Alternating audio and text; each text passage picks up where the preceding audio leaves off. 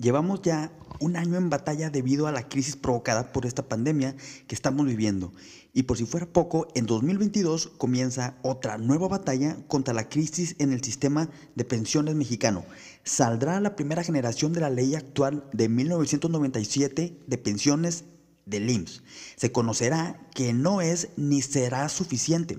Esta entrevista es a una agente top a nivel mundial, grabada por el podcast Bursalia Media podcast de la promotoría a la que me asocié. Les mando también un muy fuerte abrazo a Víctor Nevares y Roberto Treviño, mis queridos promotores de Bursalia y también grandes amigos. Quédate con información sin preocupación.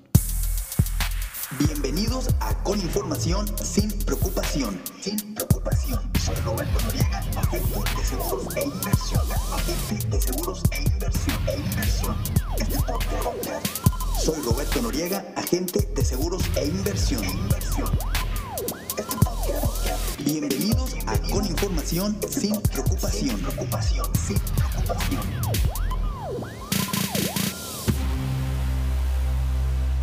Bienvenidos a este nuevo episodio de su podcast Bursalia Media. Este capítulo es muy importante porque el tema que vamos a hablar es sobre la generación millennial, porque somos una generación, me incluyo, porque pues, claro que soy millennial, pero la verdad es que somos una generación que, claro que tenemos mucha información a la mano, pero nos hace mucha falta aplicarla. Entonces, el tema de hoy se llama ¿Por qué se vuelve tan importante que esta generación ahorre? Hemos hablado que hay información muy escasa sobre este tema y por eso en Bursalia Media nos damos a la tarea de juntarnos con personas súper expertas y que dominan el tema para darte información a ti súper valiosa. Aquí tenemos a una experta, Valerie Vargas, agente de seguros, eh, perdón, conferencista y pues bueno, toda una experta en el tema del retiro. Valerie, bienvenida. Hola Roberto, buenas tardes, muchas gracias. Muy contenta de estar aquí. Gracias por el espacio. De hecho, este sí, es un tema como bien dices que a lo mejor hay mucha información, pero no es no está bien aplicada. Y en, esta ocasión vamos a enfocarnos en los puntos clave de por qué es importante ahorrar para eh, estas nuevas generaciones. Muchas gracias. Adelante. Mira, este tema nos interesa a todos precisamente por, porque hay un cambio en el esquema de pensiones. ¿sí? Me gustaría nada más hablar un poco de la generación millennial. Yo creo, o en, mi opinión, que está demasiado estigmatizado los pobres millennials. ¿Por qué? Porque no sé si tú has escuchado, ¿no? De, que es que esta nueva generación ya no trae em, eh, compromiso o su visión de, de ahorros a muy corto plazo. Este, y si nos ponemos a analizar bien la situación, la realidad es que esto no está sucediendo solamente con los millennials. Esto sucedía desde hace tiempo. La, generación, los baby boomers, la generación eh, X. Y realmente, si, si te pones a ver, realmente nadie ahorra o muy poca gente ahorra porque no hay una cultura. Eso es cierto. Sí, entonces, pero ¿por qué tanto enfatizar en los millennials? Ah, bueno, pues la razón es precisamente porque a la generación millennial le tocó el cambio del esquema de pensiones. ¿A qué se refiere? Bueno, si, si tienen conocimiento anteriormente, se manejaba lo que era la ley 73, que es cuando tú aportabas al IMSS, trabajabas toda una vida y cuando te retirabas tenías acceso a una, pues a una pensión garantizada, ¿verdad? A una buena pensión. A una buena pensión, así es, es lo que se suponía, ¿no? Exacto. Pero hubo una reforma y precisamente a partir de julio del 97 se crea el esquema de Afore. ¿sí? En este esquema de Afore es donde entran prácticamente pues, todos los millennials. ¿sí? Porque estamos hablando que millennials eh, ahorita está comprendido entre la generación que tienen alrededor de 30, 40 años, más o menos, ese rango de edades ya entra en la generación millennial. Entonces, a nosotros, porque yo también me incluyo, yo empecé a trabajar o me dieron de alta en el 2001, entonces yo ya no alcanzo ese esquema anterior, ¿sí? Todos nosotros estamos en lo que son las afores, ¿sí? Y prácticamente el cambio principal es que eh, la responsabilidad de ahorrar para nuestro retiro ahora está en nuestras manos al 100%, prácticamente. ¿Sí? Es cierto. Muy bien. Gente, aquí Valerie nos dio unos datos muy importantes. Ya hemos hablado aquí de esto en varias ocasiones, en episodios atrás, sobre que es diferente cómo nos vamos a pensionar nosotros y cómo se han pensionado, por ejemplo, nuestros abuelos. Hay que diferenciar que hay dos leyes, la ley del 97 y la ley del 73. Es exactamente como lo está comentando este, nuestra estimada compañera Valerie, pero hay muchas cosas más que hay que saber. Vamos a pasar a lo que sigue. Valerie, me gustaría preguntarte, ¿todos tenemos un Afore o cómo está la onda? Explícanos, por favor. Fíjate que esa es una excelente pregunta, Roberto, porque contestándola la respuesta es no, ¿sí? Se, se oye medio grave el asunto, pero la realidad es que no. ¿Por qué? ¿O en qué consiste? ¿De qué depende que yo tenga Afore o no? Muchos de mis clientes me dicen, oye, es que a mí se me hace que yo no tengo, o ni siquiera sé en qué Afore estoy. Eso es muy común.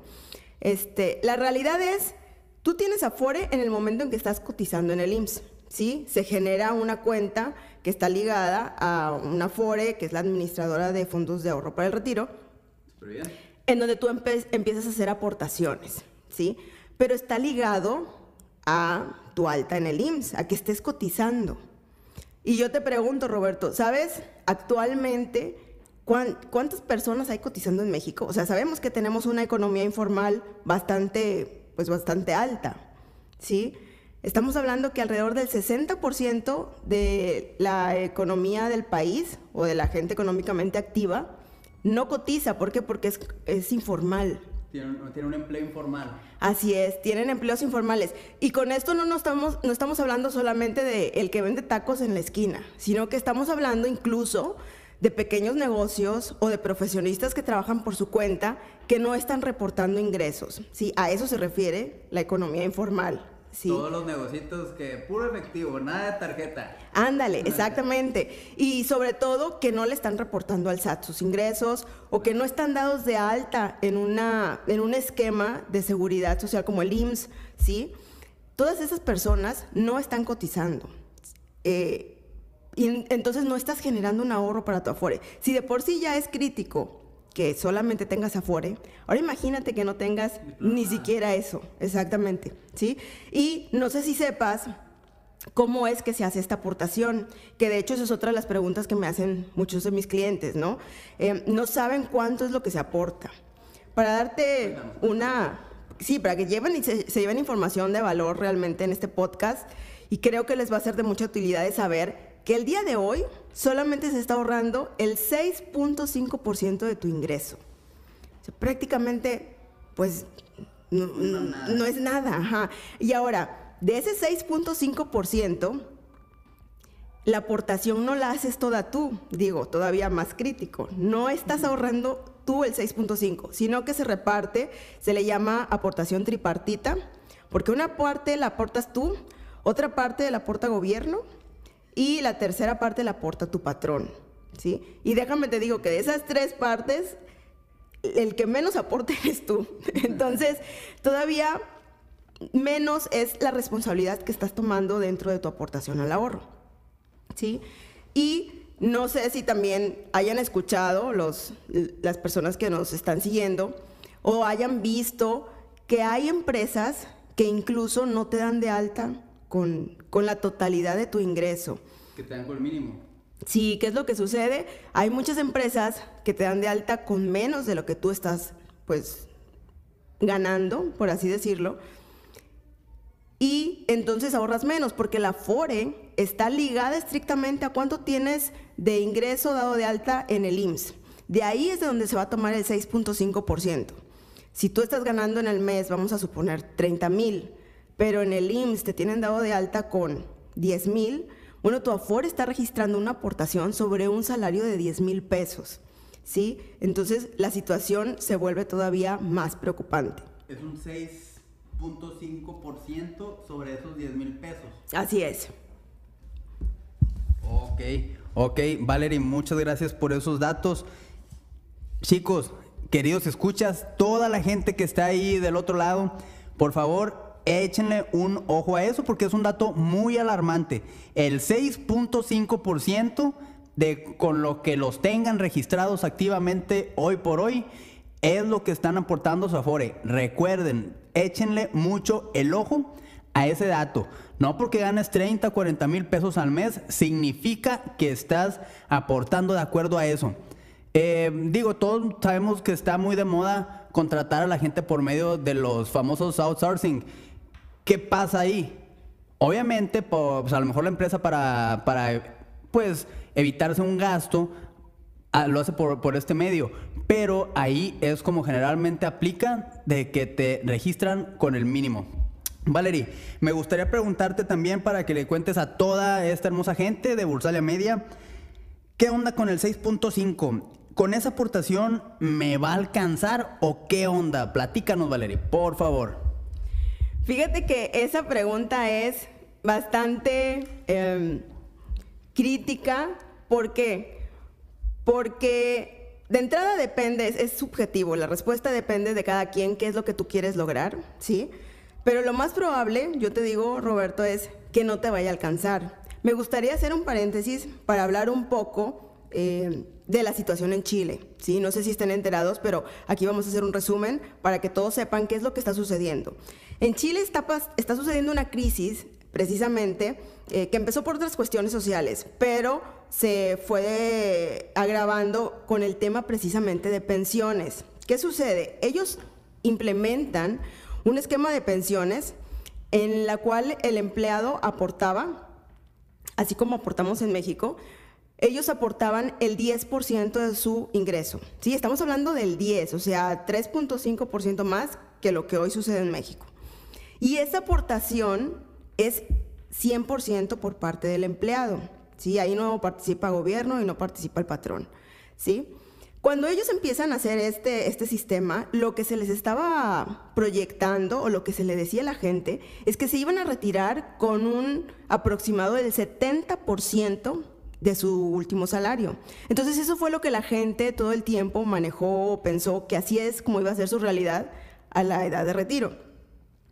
¿Qué sucedió realmente? Bueno, pues con estas aportaciones, que, ojo, hay que remarcar nuevamente, que son mayores a las que hacemos en México, no sucedió lo que se les proyectó. ¿Qué es lo que está sucediendo? Ellos están recibiendo alrededor del 30% de su último salario, ¿sí? Entonces, la gente se está quejando, está muy inconforme porque, porque sienten que es, es eh, insuficiente, ¿verdad? Fíjate, para que te des una idea, la pensión promedio, o sea, de, de un, una persona en Chile, es alrededor de 414 dólares. ¿sí? Con esta aportación del 10% mensual de, de, su, de su ingreso. En México, los expertos dicen que si tú no le aportas más a tu, a tu sistema del, para el retiro, tú te vas a retirar con alrededor del 30% de tu último salario, que si hablamos para poder comparar peras con peras, serían alrededor de unos 210 dólares contra los 414 dólares que tienen en Chile y que son insuficientes. Entonces, sí es, es un tema bastante interesante para que lo sigan. Yo les recomiendo mucho eh, leer un poco sobre la problemática en Chile para que vayan, vayan viendo el impacto que tiene no hacer algo, ¿verdad? Y de hecho, fíjate, te, voy a comentar otro dato. Ya se están haciendo algunos ajustes, por así decirlo. Y una de las reformas que están proponiendo el gobierno de Chile es incrementar la aportación del 10% al 16%. Súper bien. Sí, entonces, ¿cómo quedamos nosotros si aportamos el 6.5? Digo, ya tú me dirás si alcanza o no alcanza, ¿verdad? Nada, de plano que pues así como dicen, no va a alcanzar ni para el kilo de huevo porque hasta eso anda caro ahorita aquí. La inflación sube como la espuma. Entonces, aquí hay datos muy importantes. Apúntenle si vas manejando, apúntale en el celular, dile a, a Siri que te ayude. Pero hay datos que de plano no se nos pueden pasar. No se nos pueden pasar porque ya ven cómo somos los mexicanos. Muchas cosas nos entran por un oído y por dónde creen que se va, justamente por el otro. Eso es lo que a veces tenemos, por eso es muy importante y más que nada para nosotros los millennials que nos enfoquemos en lo que es importante en el hoy por hoy para el país, porque digo, claro, los millennials somos personas que pues sí nos consideramos muy emprendedores, muy activos, que todo queremos hacer, el mundo nos queremos comer, pero parte importante es también el aprender, el aprender para poder hacerlo. Pero vamos a seguir aquí. Hay algo muy importante que también me gustaría preguntarte, Valerie. Con esta aportación del 6, bueno, mejor dicho, eh, es para, para, darle continuidad. Eh, seguimos platicando. ¿Crees que nos alcance o qué onda? ¿Qué vamos a hacer con esta aportación del 6.5%? Vamos a continuar, Valerie. Sí, Roberto. De hecho, me gustaría comentarte algo. Este, este esquema de pensiones que, que implementó Chile, este, lo siguieron otros cuatro países de lo que es pues América Latina. ¿Qué otro país crees que siguió esta misma línea del esquema de pensiones de Chile? ¿Quién? México, precisamente México. México es uno, eh, junto con República Dominicana y Bolivia, que siguieron esta implementación. Después de que vieron el esquema en Chile, se implementaron cosas muy parecidas en estos países. Entonces, prácticamente, lo que yo les estoy eh, comentando es, ya estamos viendo la, la problemática en Chile, es prácticamente un spoiler de lo que va a pasar en México. Spoiler alert. Sí, entonces es, es de mucho valor que ustedes lo analicen y tomen acción, porque precisamente en México, el año que viene, en el 2021, se estaría jubilando la primera generación de Afore, ¿sí? Y ahí te van unos datos duros que la verdad están de tomarlos en cuenta. De, las personas que se van a jubilar para, para este 2021, son 75 mil más o menos las que van a tener acceso o van a estar en edad de jubilarse. De esas 75 mil personas, solamente 50, Roberto, 50, o sea, tú sabes, es casi nada. Solamente 50 personas lograron un fondo mayor a 700 mil pesos. Y ese fondo fue por un ahorro que hicieron durante 24 años. En 24 años lograron 700 mil. ¿Sí? Entonces, sí son datos para no echar en saco roto. ¿Sí? Y respondiendo a la pregunta de si 6.5% me va a alcanzar, pues yo te diría que en base a esto que acabamos de hablar, es un hecho que tendrás que complementar. O sea, eso es algo que debes hacer o sí o sí. Es correcto. De hecho, esta fue una nota que anduvo hace días o hace que fue hace como una semana en redes sociales. Este, sí fue una nota muy alarmante porque es precisamente como acaba de comentarnos Valerie, de 75 mil personas que se jubilarán el siguiente año, nada más 50 va a ser con un fondo mayor a 700 mil pesos. Y de hecho, o sea, 700 mil pesos, o sea, no es nada no es nada, o sea, porque hay que tener algo en cuenta.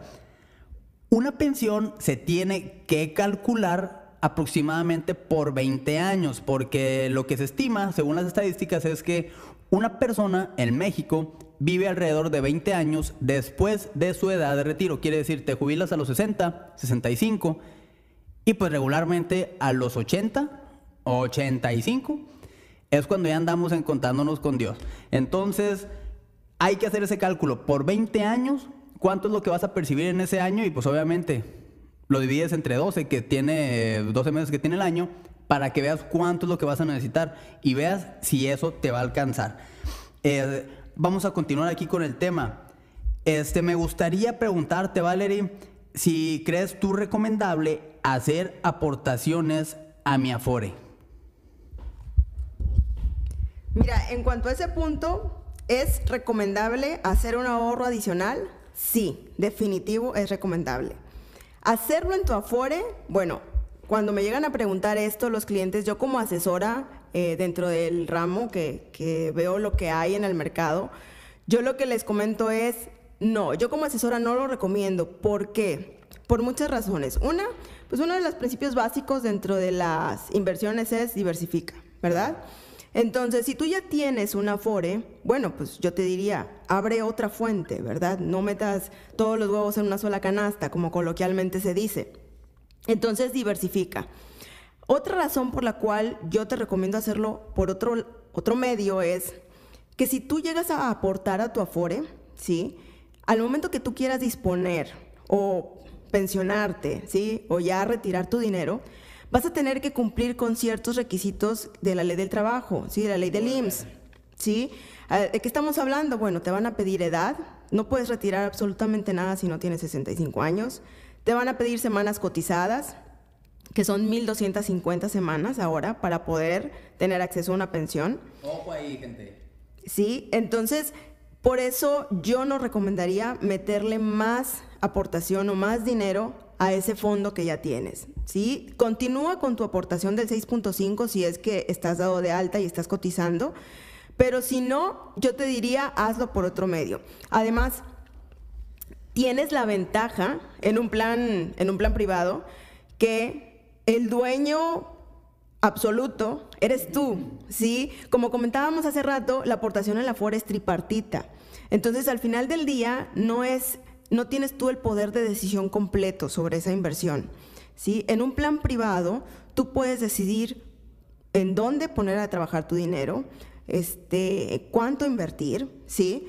Y puedes eh, tener acceso a portafolios que hoy por hoy la FORE no maneja. La FORE, las AFORES en México solamente manejan inversiones nacionales. Entonces, eso pues sesga tu inversión o tu, tu acceso a otro tipo de rendimientos o otro tipo de, de instrumentos que te pueden ayudar a poder hacer crecer más tu dinero. Ok, ok. Súper bien, vale. Súper bien. Muchísimas gracias por esta información. Eh, Qué bueno que estamos platicando de todo esto porque me ha topado mucha gente, digo, muchos amigos míos que les llego, les he llegado a preguntar yo de que, oye, ¿qué estás haciendo? ¿Ya pudiste trabajar tu lana? ¿Qué onda? Y muchos dicen, ah, sí, yo tengo mi afore. Pero, ¿qué onda, brother? O sea, ya estamos hablando de cuánto es lo que vas a recibir con tu afore. Entonces, para toda esa gente que me ha preguntado de que, oye, pero ¿qué más hay? ¿Qué más puedo yo conocer? ¿Qué más me puedes aconsejar que no sea la FORE? Bueno, pues aquí estamos viendo diferentes opciones, como eh, pues tomar algunas herramientas que te permitan tener acceso a portafolios internacionales es una muy buena elección. Este, Valerie, por favor, síguenos platicando ¿Existe algún otro tipo de soluciones para mi retiro? Aparte de la Afore, platícala a toda esta hermosa gente de Bursalia Media, por favor. Síguenos iluminando, por favor.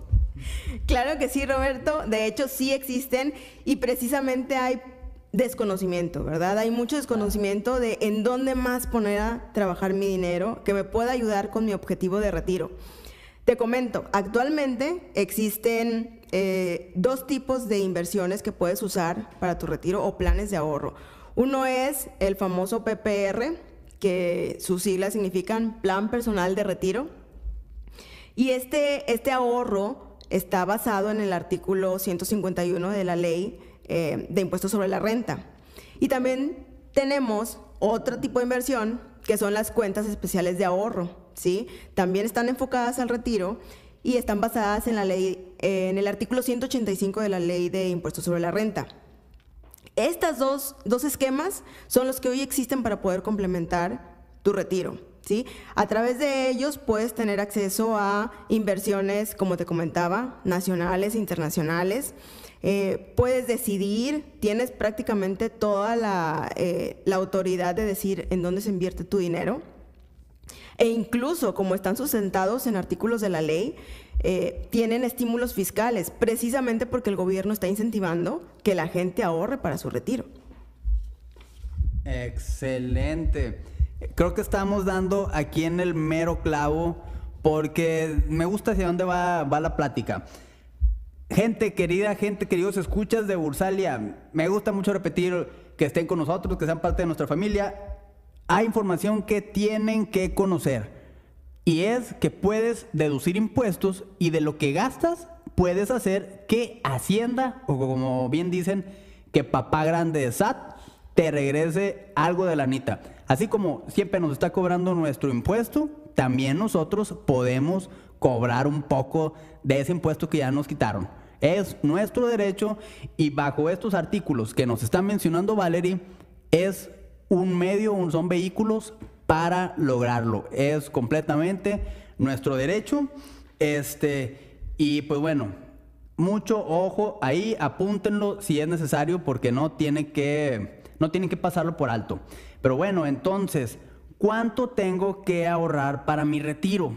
Una pregunta fundamental y una pregunta que muchos se hacen. ¿Cuánto es lo que yo tengo que estar ahorrando para mi retiro? Sí, mira, ahí eh, la respuesta yo te diría es muy subjetiva. ¿Por qué? Pues porque no es lo mismo lo que quiero yo en mi retiro, ¿verdad? Que lo que quieres tú, Roberto, para tu retiro. Este, no sé, a lo mejor tú te imaginas acá dando la vuelta al mundo o en alguna playa ya en las Mal, ¿qué? Malvinas, Bahamas, no sé. Pero eh, ahí es donde entra la importancia de una asesoría personalizada. ¿Por qué? Que te ayuden, que te ayuden a ver, a sacar ese número. Como tú bien decías hace rato, oye, pues es que si yo me retiro a tal edad, eh, los cálculos que se, usan, que se usan actualmente es tomar en cuenta eh, la estimación de vida, ¿sí? Como muy bien dijiste, oye, si yo me retiro a los 65, pues por lo menos tener un fondo que me cubra 20 años, ¿verdad?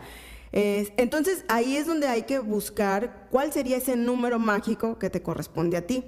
Sí, hoy por hoy los expertos, eh, aquellos, aquellos amigos que nos escuchan y nos siguen que han leído sobre finanzas o han escuchado expertos en finanzas, eh, los expertos recomiendan el 10%. Sí, no sé si has escuchado ese, número mágico, ¿no? De que eh, hay que ahorrar el 10% de tu ingreso. La realidad es que eso es un inicio, ¿verdad? Si te fijas, nunca dicen el 10% para tu retiro, sino que hablan de un ahorro en general, el 10%. Pero si hablamos de retiro, bueno, ya lo vimos en Chile. En Chile estaban ahorrando el 10%, y no les alcanzó, porque realmente es, em, es irreal decir que con el 10% que ahorres vas a poder irte con el 100% de tu, de tu ingreso, de tu último ingreso, ¿no? Entonces el 10% puede ser un buen comienzo, puedes decir, oye, ¿sabes qué? Voy a empezar con el 10%. Y para complementar, precisamente podemos usar lo que bien estabas diciendo, las estrategias fiscales. Sí, hay muchas cosas que podemos hacer para poder em, potenciar ese ahorro para nuestro retiro. Una es el, interés compuesto, que qué significa, tú empiezas a ahorrar en una inversión y la inversión a través del tiempo, a más tiempo, pues te va a generar mucho más rendimiento, va a crecer mucho más tu dinero, ¿verdad? Y la otra es, apóyate con los impuestos que hoy ya estás pagando. Oye, pero ¿cómo se hace eso? Muy fácil, deduce impuestos. Si tú ya estás dado de alta o si tú estás facturando o estás reportando tus ingresos al SAT y te están pues reteniendo una parte de impuestos, tú puedes tener acceso a que te regresen una cantidad, ¿sí? ¿Cómo? Bueno, estos planes de retiro tienen estímulos fiscales. Y con este retorno, tú puedes aumentar tu tu ahorro para tu retiro. Oye, yo estoy ahorrando el 10% de mi ingreso, pero como yo reclamo mis impuestos, esa devolución se la voy a inyectar otra vez a mi plan, ¿verdad? Entonces tú ya estás ahorrando más del 10% y no está saliendo todo de tu bolsa, sino que te estás eh, apalancando con los impuestos que te están regresando. ¿Y por qué te están regresando impuestos? Bueno, una de las razones es precisamente tu plan personal de retiro. Por hacer eso, el gobierno te regresa impuestos. Muy bien, perfectísimo. Perfectísimo, Valerie. Me encanta la información que hemos estado compartiendo hoy. Me encanta, me encanta, porque al final del día, lo que muchos, muchos, muchos, muchos hemos, pues como siempre, padecido, es la falta de información. Entonces, Gracias a que pues podemos estar aquí para poderles estar dando todo, todo, todo, todo esto que es necesario que lo sepan. Y pues bueno, bendita sea la tecnología que podemos llegar a ustedes mucho más sencillamente y mucho más amplio. Eh, mucha gente me ha preguntado qué tan seguro es ahorrar en una aseguradora, a través de una aseguradora. Porque, pues, digo, justo como lo hemos estado platicando, pues hay veces que solamente piensas que el Afore es lo único que hay, es lo único que existe. Pero no, no, hay más opciones y hay que aprovecharlas. Vamos a preguntarle a Valerie, ¿qué tan seguro es ahorrar a través de una compañía aseguradora? Fíjate que esa es una pregunta que me hacen muy seguido, pero muy seguido, ¿sí?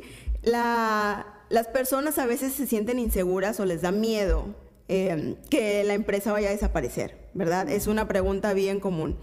Y yo les diría, es mucho, mucho, mucho, muy seguro, valga la redundancia, es muy seguro ahorrar en una aseguradora.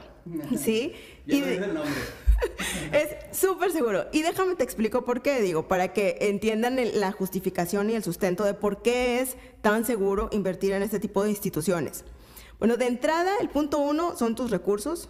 Tus recursos son tuyos al 100%, están administrados por este tipo de instituciones que son las aseguradoras, pero el dinero es tuyo, ¿sí? Tú, Roberto, tienes una cuenta en donde estás ahorrando y tú eres el único que puede tener derecho o, que está autorizado para poder sacar dinero de esa cuenta. Nadie más, ni, ni tu patrón, ni el gobierno, ni tu mamá, ni nadie, ¿sí? Uno de los requisitos de que la cuenta de, de retiro puedas abrir tú una cuenta es que esté a tu nombre y que la pagues tú a través de una tarjeta bancaria o que se haga una transferencia desde una cuenta tuya. Entonces, como ves, todo está ligado a ti. Nadie tiene acceso a ese dinero más que tú.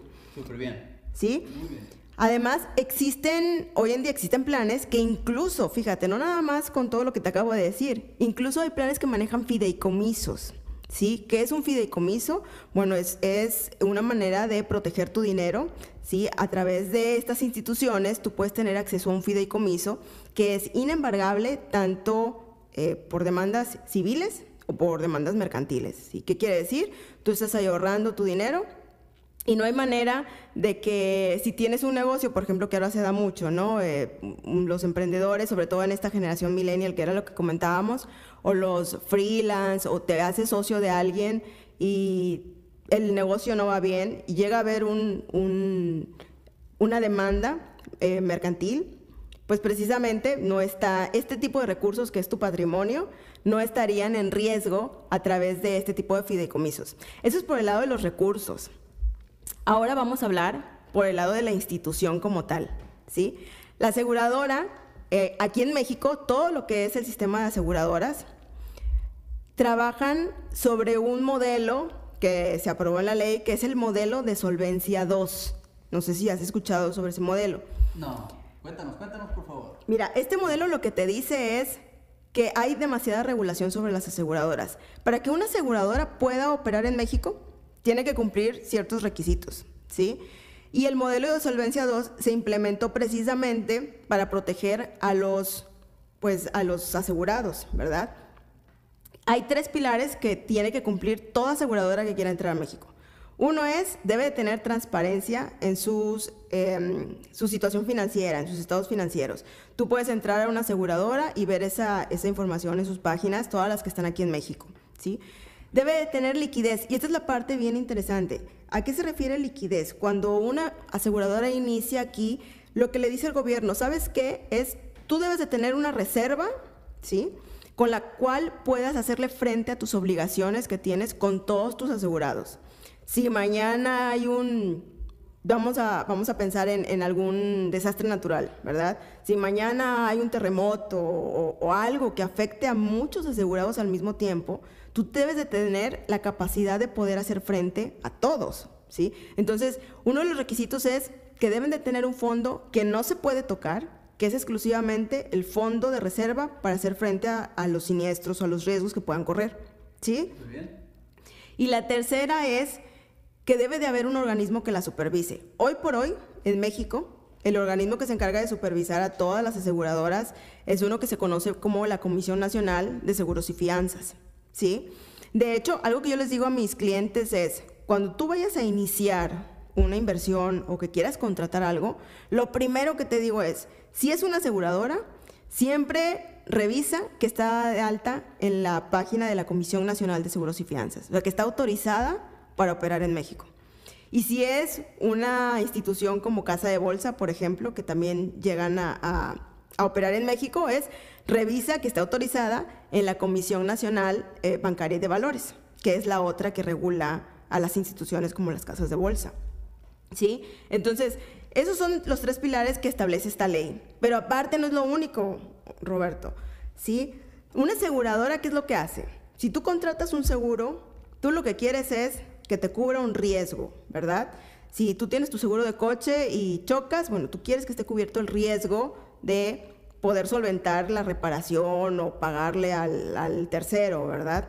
Si tú compras un seguro de vida, quieres eh, que la aseguradora te cubra el riesgo de si tú llegas a faltar, que tu familia no quede desprotegida. Bueno, también existen aseguradoras para aseguradoras. Digo, aunque se oiga chistoso, estas se llaman reaseguradoras. Entonces, así como nosotros, como personas mortales, personas físicas, compramos un seguro, las aseguradoras, como compañía, también compran seguros para precisamente estar cubiertos ante riesgos en los cuales probablemente pudieran no poder financiar al asegurado. Entonces, eso es otra de las razones por las cuales se vuelve bastante tranquilizante, por así decirlo, para no repetir tanto seguro, seguro, seguro, eh, que puedas tener tu dinero ahí. Entonces, esas, esas son las razones por las cuales yo les digo al cliente, es muy seguro, ¿sí? Ahora, si, si, han escuchado el término de IPAB, el famoso, la, la, garantía del IPAB, que es la que está en los bancos, que también me llegan a preguntar a mis clientes, oye, pero es que el banco me da eh, la protección del IPAB, ¿Tú, ¿tú cuánto me proteges? Bueno, ahí te va. En una aseguradora no necesitas ni siquiera un monto, porque la ley lo que te dice es que debes de tener reservas para hacer frente al total de tus obligaciones. Entonces está todavía mejor. No te estoy limitando a proteger tu patrimonio hasta cierto tope, sino que aquí está todo protegido. ¿sí? Entonces, como pueden ver, de esto a un banco que hoy en México, tú piensas en ahorrar y ¿qué es lo primero que te viene a la mente? El banco. El banco, sí, es lo que la mayoría de la gente sabe o conoce. Bueno, hoy un banco solamente te protege hasta cierto límite con el IMPAF y un banco sí puede llegar a quebrar. Una aseguradora no. Si una aseguradora tiene eh, problemas operativos o de solvencia, lo que hace es vende su cartera y es absorbida por otra aseguradora. Sí, que ya vemos casos aquí. Si ustedes recuerdan eh, lo que era antes aseguradora Hidalgo, por ejemplo, ahora es MedLife, lo que era Seguros Monterrey lo absorbió New York Life y ahora es Seguros Monterrey New York Life, ¿sí? Entonces, ese tipo de casos son los que se presentan. Si alguna aseguradora ya no puede sostener su operación, alguien más la debe de, absorber. Súper bien. De hecho, esa información es algo bastante, bastante importante yo creo que a todas las personas que nos dedicamos a esta hermosa profesión que es ser agente de inversiones y seguros, nos hemos topado con estas preguntas de, oye, ¿y qué va a pasar? O sea, a mí me han dicho de que, oye, Roberto, ¿qué onda? Eh, pues imagínate que abro ahorita una inversión contigo y que pues el día de mañana ya no estás. Yo siempre les digo de que pues la única opción que ya no esté, pues es que me llegue a ir con Diosito, ¿verdad? Porque amo mi trabajo, ¿no? Pero eso es, algo muy importante, un dato muy importante para que se lo graben. Si, una compañía aseguradora llega a quebrar o llega a hacer lo que le llega a pasar, tiene que ser absorbida por otra. Eso es por ley. ¿Qué quiere decir? Que la solicitud, el contrato, lo que hayas firmado, lo que hayas hecho, queda respaldado y la compañía que lo absorba tiene que respetarte tal cual ese contrato. Pero eso sí, nadie nos garantiza que, no sean como Telcel, ¿no? Que te marcan y, oye, sí, pues si, si te vienes conmigo te regalo un teléfono. O sea, sí pueden intentar hacerlo, pero de que te tienen que respetar y te tienen que respaldar, eso es algo que tiene que hacerse por ley. Tiene que hacerse por ley. Este, y pues hay que continuar con el tema que pues está muy, muy, muy abundante de información. Vamos a platicar también cuáles son los mitos que, que existen sobre el ahorro, porque la verdad, los mexicanos a veces tenemos la cabeza, digo, muy, muy, muy centrada en hacer negocio, en prosperar, pero también a veces tenemos o sea, a veces también le hacemos mucho caso a los mitos. Escuchamos cosas que ni debemos de escuchar, ¿no? Entonces hay que identificar aquí cuáles son los mitos que nosotros nos estamos creyendo, porque la verdad, antes, antes, la gente, el mexicano, no le gustaba tanto ahorrar a largo plazo. El día de hoy ya lo hacen. Ya lo hacen, pero no deja de haber mitos. Valerie, platícanos, por favor, en tu, en tu, en tu, en tu, larga experiencia que tienes en esta carrera, ¿qué te has tocado o la gente que aún no ahorra, por qué te dice que no ahorra? Fíjate que sí, es, es, bueno, a lo largo de ya todos los años que tengo asesorando personas, eh, me han dicho una infinidad de, de razones. Una de ellas es, no me alcanza. ¿sí? Es de las más comunes. No, no me alcanza. Esto es, mm, pues yo diría que sí se puede resolver. ¿Por qué? Porque en serio me ha tocado ver personas, o he asesorado a personas que reciben ingresos de cientos de miles de pesos al mes y personas que reciben 15 mil, 16 mil pesos al mes. Y me topo con la sorpresa de que la que recibe 16 mil puede ahorrar más que la que está ganando cientos de miles de pesos. ¿verdad? Entonces no va de la mano con que no te alcance por la cantidad de ingreso que tienes, sino va más bien de la mano con cómo administras tus finanzas. Entonces yo te diría, eso de no me alcanza definitivamente es un mito, ¿sí? Es un mito, sí se puede, ¿qué hay que hacer? Bueno, pues como la mayoría de las personas que ahorran, hay que establecer prioridades, ¿sí? Ver tus presupuestos, y ver la manera de sacar ese porcentaje con el que vas a iniciar. Digo, el ahorro, siempre lo he dicho cuando doy las conferencias, el ahorro debe de formar parte de, de, ahora sí que de los gastos que tú tienes en el mes, así como pagas el agua, el gas, la luz, todo eso, tu despensa, el ahorro debe venir como una partida. No puede ser un, no, pues lo que me sobre al final lo voy a ahorrar, ¿no? Este, pues si me alcanza, ¿no? Pues a ver cuánto ahorro. Así no se puede. Se necesita tener un ahorro disciplinado y eh, periódico, ¿verdad? Para que puedas llegar a tener una meta interesante de, patrimonio para tu retiro. Otra de las razones que me dicen es, no, Valeria, es que el ahorro realmente, vamos a ser honestos, Valeria, el ahorro es para los ricos. Yo creería, digo, o si hablamos aquí directamente, yo pensaría que los ricos lo menos que necesitan es ahorrar. ¿Sí? ¿Estás de acuerdo? Entonces, no es para los ricos, precisamente por el punto que acabo de decir. He visto gente que gana muy poquito, que empieza sus planes de ahorro con mucha disciplina y con un enfoque muy eh, de visión a largo plazo. Em, personas que están preocupadas realmente por lo que les va a suceder en el futuro. Entonces, son personas previsoras que empiezan ahorrando. Es posible que no empiecen con las grandes cantidades, pero lo más importante es iniciar.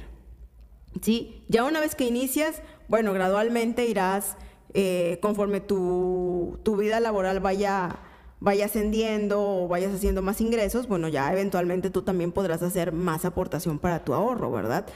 Pero lo importante es empezar, ¿sí?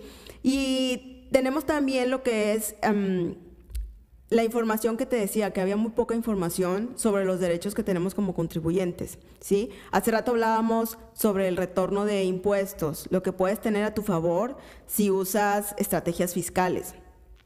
Y sobre esto también tenemos mitos. Yo de las cosas que he visto o que me ha tocado responder con mis clientes es, hay gente que no usa esta, estos derechos que tienen, no los usan a su favor. ¿Por qué? Porque le tienen miedo al SAT. Eso es bien común. La gente dice, yo no me quiero meter con el SAT, yo no quiero que el SAT sepa ni que existo, o sea, yo no quiero problemas, y sabes que ahí la dejamos, yo está, está bien. Me han preguntado que, bueno, me han dicho, mejor dicho, que ellos no pueden tener acceso a esa devolución porque ganan menos de 450 mil pesos al año, que eso es otra, otro desconocimiento o falta de información, ¿sí? ¿Por qué? Porque la ley hoy te dice que estás obligado, estás obligado a hacer tu declaración anual si ganas más de 400 mil pesos al año, ¿sí? Si ganas menos, no estás obligado. Pero ojo, no significa que no la hagas, porque hay gente que, piensa erróneamente que no la está haciendo. Y la realidad es que sí se presenta. Si tú generas ingreso en una empresa o si tú estás reportándole al SAT ingresos, sí o sí se tiene que presentar tu declaración.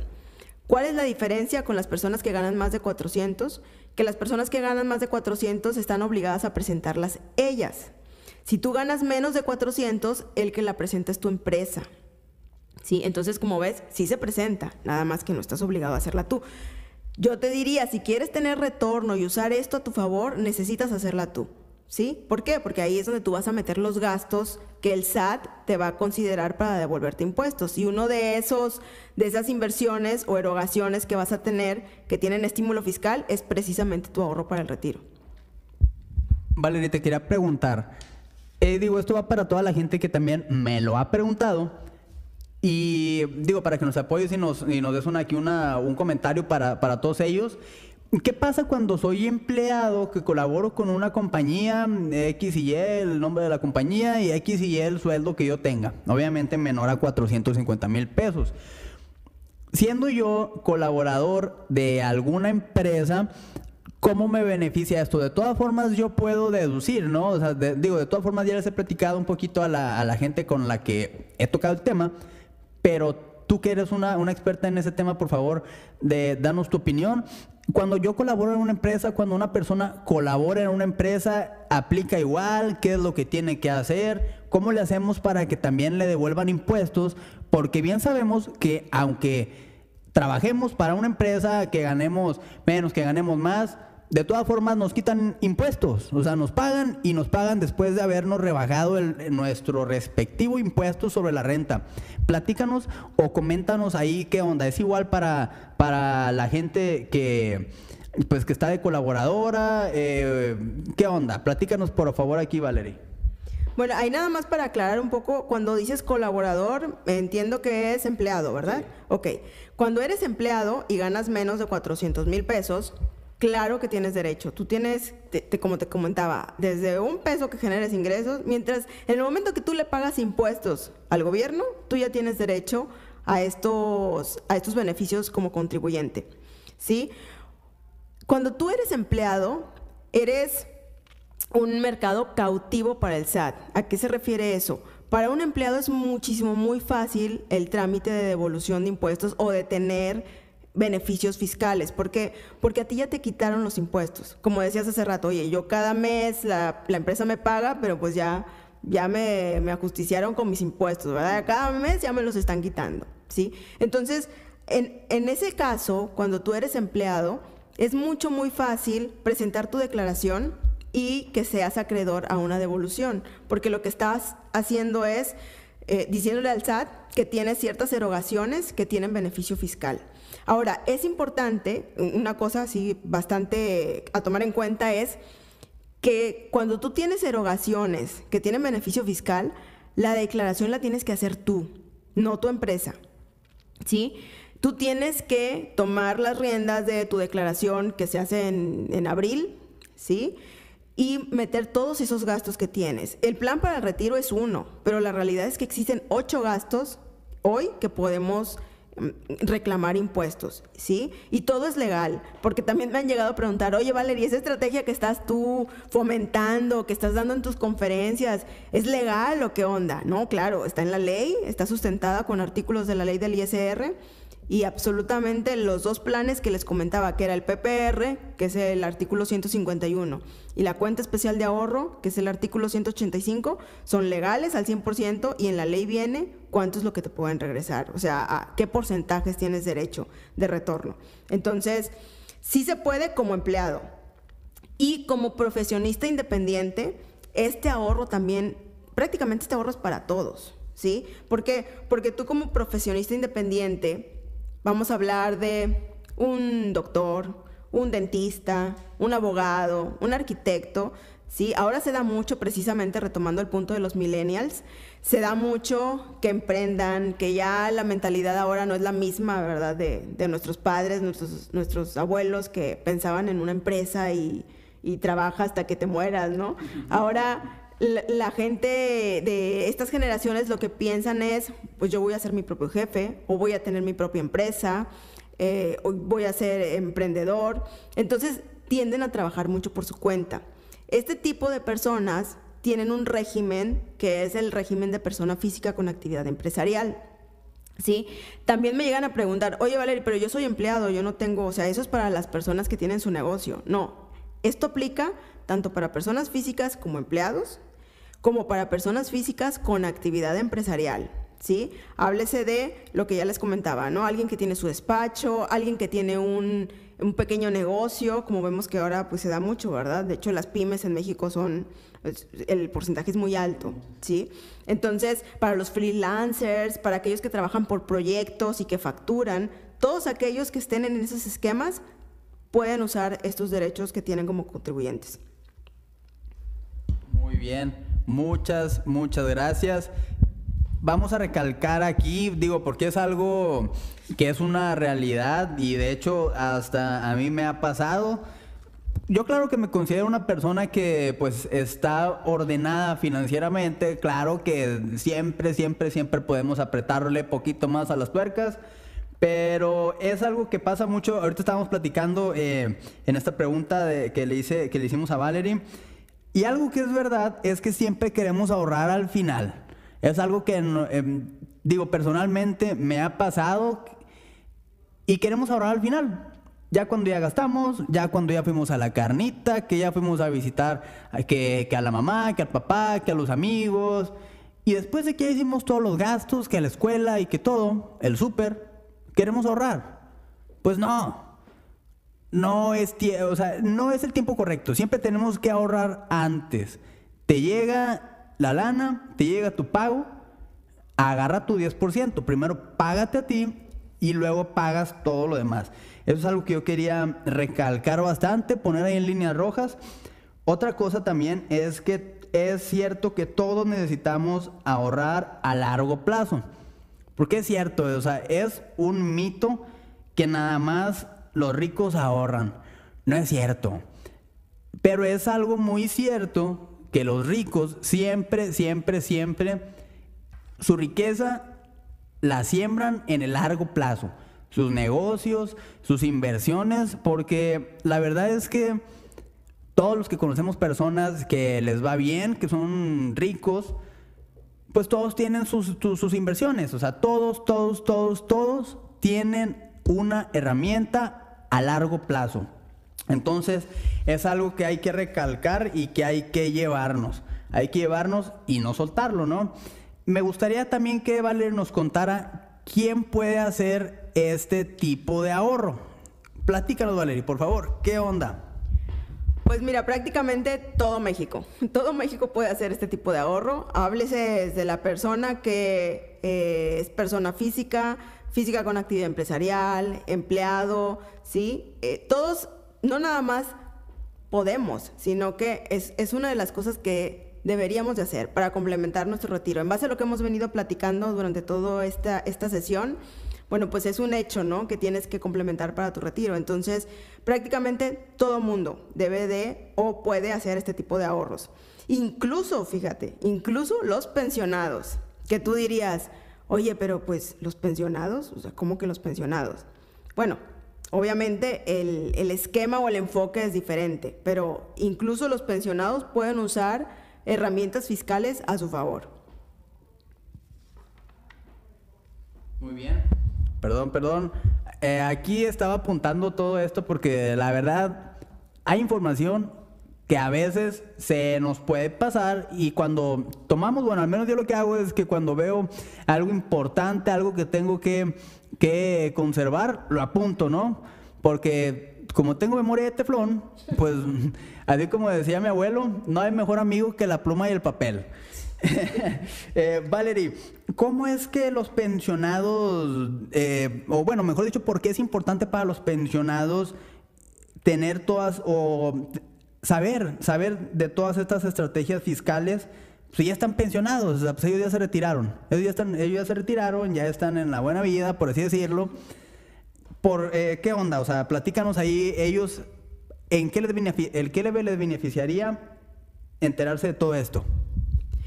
es precisamente porque hay pensionados pocos, la verdad, no, no es tanto el mercado, pero si, es, si estás tú en esa situación en la cual pagas impuestos, tú sabes que un pensionado todavía puede seguir pagando impuestos.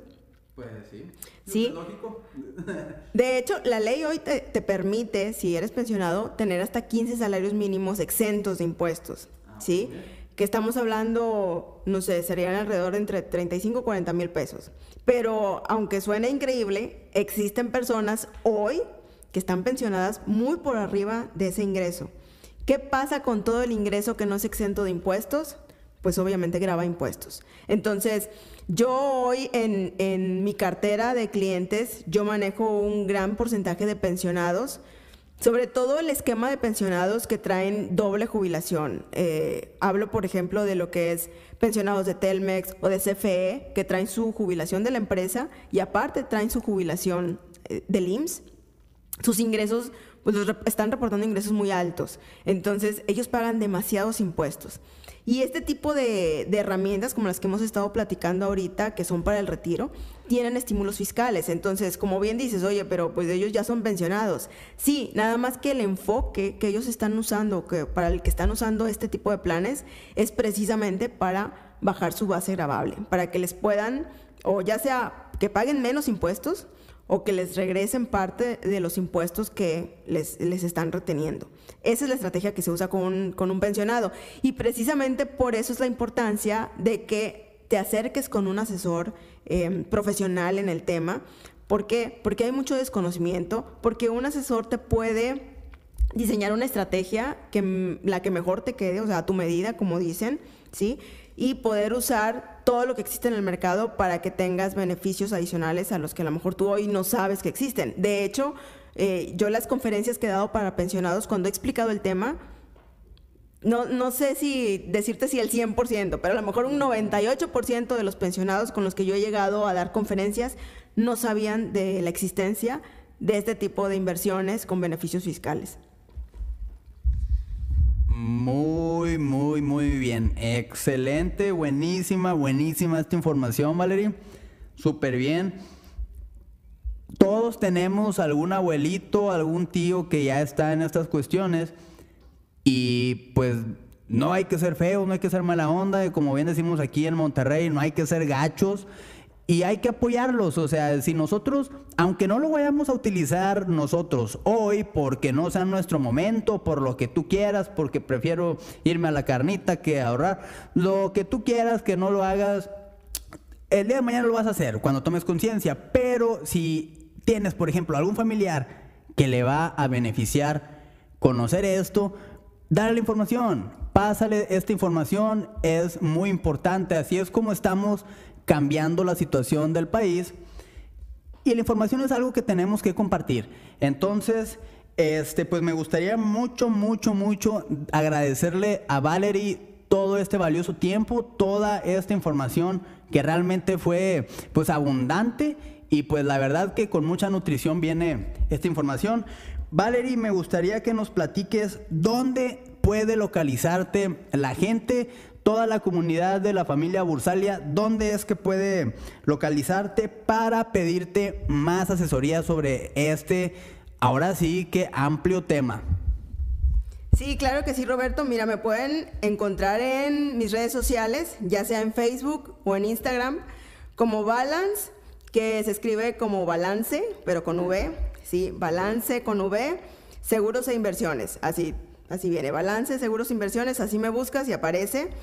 Y en mi página también, en mi, en mi web, es balance, igual con v.com.mx. Ahí me pueden encontrar. Y también, digo, cabe mencionar que yo formo parte de la familia Bursalia. Entonces, también a través de, a través de las redes sociales de Bursalia, eh, por medio de, em, del website de ellos, del Facebook, también síganos, o del Spotify, ahí donde se les brinda información para contacto ya sea a través de mis redes sociales o por medio de Bursalia, con mucho gusto los puedo asesorar o para dar alguna conferencia o una asesoría personalizada.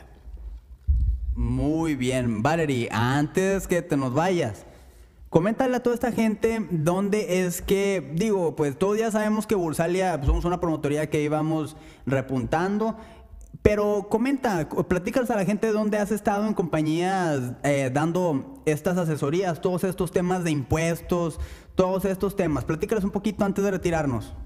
Sí, claro que sí, Roberto. Mira, nosotros, bueno, por medio de Bursalia he recibido mucho apoyo y yo he dado conferencias todo lo que fue el 2019.